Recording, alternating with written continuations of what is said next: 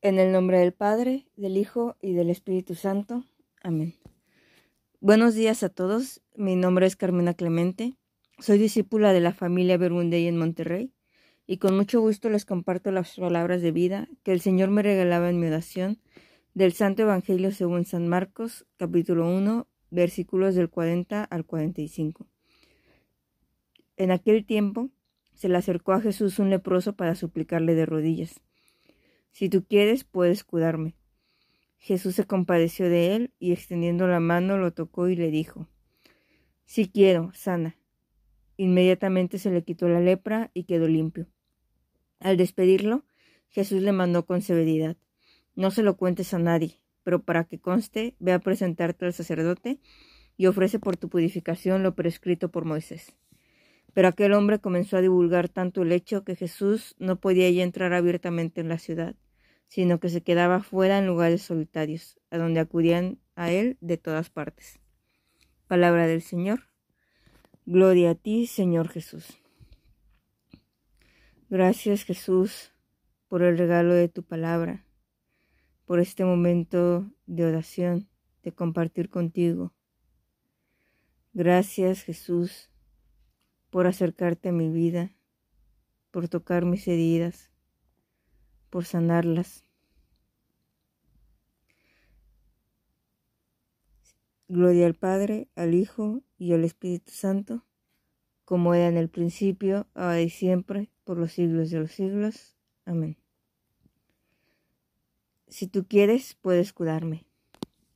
En aquel tiempo las personas con lepra tenían prohibido acercarse a los demás, eran aislados de la ciudad, desterrados del lugar donde vivían por una parte porque pues la enfermedad, ¿no? que es contagiosa, pero por otra parte porque también en ese entonces los judíos creían que si te enfermabas pues ya fuera de la lepra o de alguna otra enfermedad, pues así que, que de ese estilo difícil eh, era porque habías cometido algún pecado, tú o tus antepasados. Y eso también era mal visto por la, por la sociedad y pensaban que pues tanto la lepra como el pecado, pues se iba a solucionar con el aislamiento, con alejar a todos. Y el hombre del Evangelio era un leproso, y entonces estaba aislado, vivía lejos de la ciudad. Y pues es de llamar la atención que se le acerca a Jesús para suplicarle de rodillas. Y me gustaba contemplar eh, cómo ese hombre rompe con esa barrera del aislamiento que le puso la sociedad. Se arriesga a ser rechazado, se arriesga a las miradas y a las críticas de los demás. Y me preguntaba por qué lo hizo, como por qué correr ese riesgo. Y ese hombre vio en Jesús la oportunidad de ser curado, de ser limpiado yo lo veía reconociendo no el poder eh, de Jesús, ¿no? sino a Jesús siendo el Hijo de Dios. Eh, y al reconocer y al creer que Jesús es el Hijo de Dios, sabe que es el único que puede curarle. Cree en Él, ha escuchado hablar de Él, de sus milagros, y no son solo las acciones o los hechos, sino que realmente en su interior sabe que es el único que lo puede hacer regresar, que lo puede limpiar. Y entonces por eso se acerca, por eso no le importa lo demás. Cuando daba esta parte me venía a la mente que no sé si les ha pasado, pero a veces cuando nos vivimos aislados, lejos de Dios, cuando el pecado nos va alejando poco a poco de la gracia de Dios, o tal vez en aquel momento cuando no habíamos tenido nuestro encuentro con Jesús, que escuchamos hablar de Dios, eh, de su gracia, de su perdón, de los testimonios de otros, de los que ha obrado Dios en la vida de los demás. Y esas palabras o eso eh, hace que decidamos acercarnos, eh, volver a misa, ir a la capilla, regresar a la oración, aceptar la invitación a esa reunión, a esa actividad, a ese retiro, ¿no?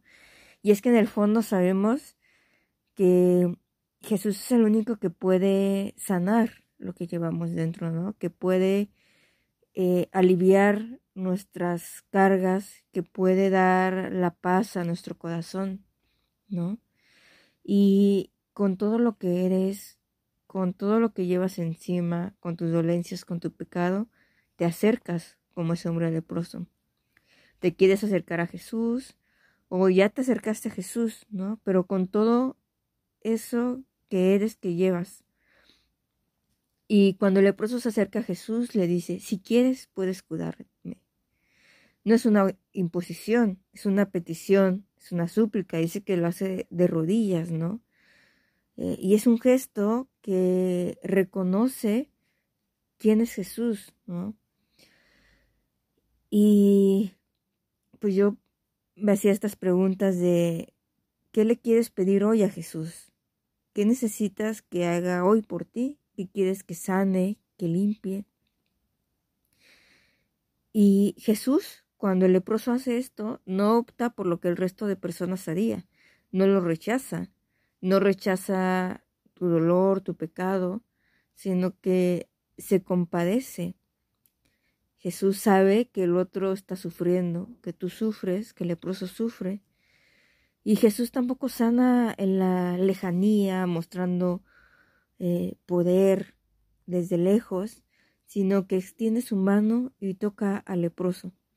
Un gesto muy humano, una caricia que rompe la barrera del aislamiento que ha sido impuesta por la sociedad. También va en contra ¿no? de lo que los demás pensaban que debería ser. Y un gesto que le muestra al leproso el amor y la misericordia de Jesús. Hoy en día Jesús no puede tocar nuestra vida físicamente, pero sigue acercándose y tocando de otra manera. Y cuando toca dice, si quiero, sana. No hace falta una fórmula mágica, Basta con que Jesús quiera para que el leproso quede limpio. El querer del leproso y el de Jesús están en sintonía, porque Jesús no quiere verlo sufrir más, sabe que la sociedad lo ha rechazado. Y en mi oración me, me hacía preguntarle a Jesús, ¿qué quieres sanar en mí? A veces cargamos con cosas que no decimos por miedo a ser juzgados, heridas que no curamos por miedo a ser rechazados.